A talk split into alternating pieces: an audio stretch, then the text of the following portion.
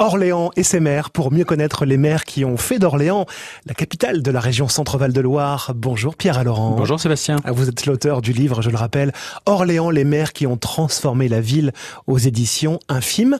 Et à la une aujourd'hui, Louis Hippolyte Simonin, maire d'Orléans.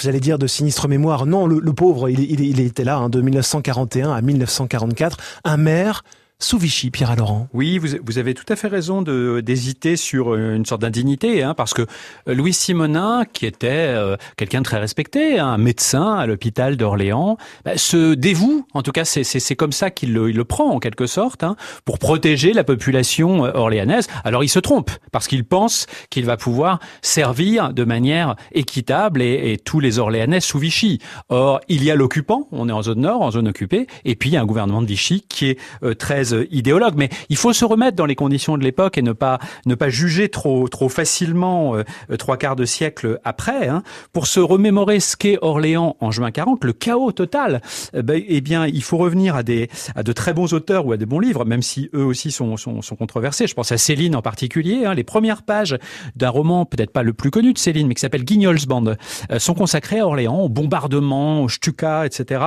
Et puis à ces, ces colonnes de, de réfugiés. Et puis autre auteur, euh, Léon Verte, qui a écrit dans 33 jours pour décrire ce qui se passe dans le Val-de-Loire et en particulier à Orléans. C'est vraiment le, le, chaos total. Donc il y a une personnalité euh, consensuelle qui est nommée, c'est ça peut-être qu'il faut euh, retenir dans cet épisode de la mairie de, de Louis Simonin. On n'en est plus à l'élection démocratique comme sous la Troisième mmh, République. Mmh. Hein. C'est maintenant le gouvernement central qui nomme les... Donc il y a un recul hein, formidable, hein. il y a un retour en arrière anti-démocratique, mais le choix de Simonin n'est pas tellement contesté parce que c'est quelqu'un, c'est un médecin hospitalier euh, très respecté. Le même choix a été fait dans beaucoup de villes comparables à Orléans. Je pense à Rennes, par exemple, hein, où c'est pareil, c'est un médecin, euh, un ancien combattant euh, qui est nommé. Et puis, la municipalité, à l'époque, est confrontée à d'effroyables difficultés de, de, la vie quotidienne. Gérer les pénuries, hein, les, les, les, queues devant les magasins, donc le problème de ravitaillement, les ruines. Hein. Orléans est pratiquement complètement détruite.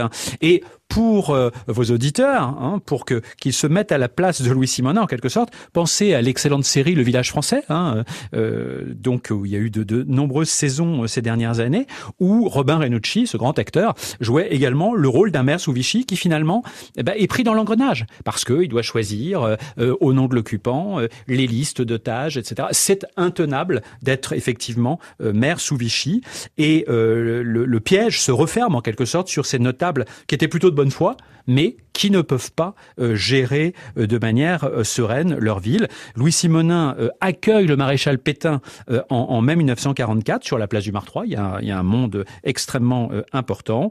il n'a pas laissé de grandes traces, de traces, vous l'avez dit, dans la mémoire des Orléanais.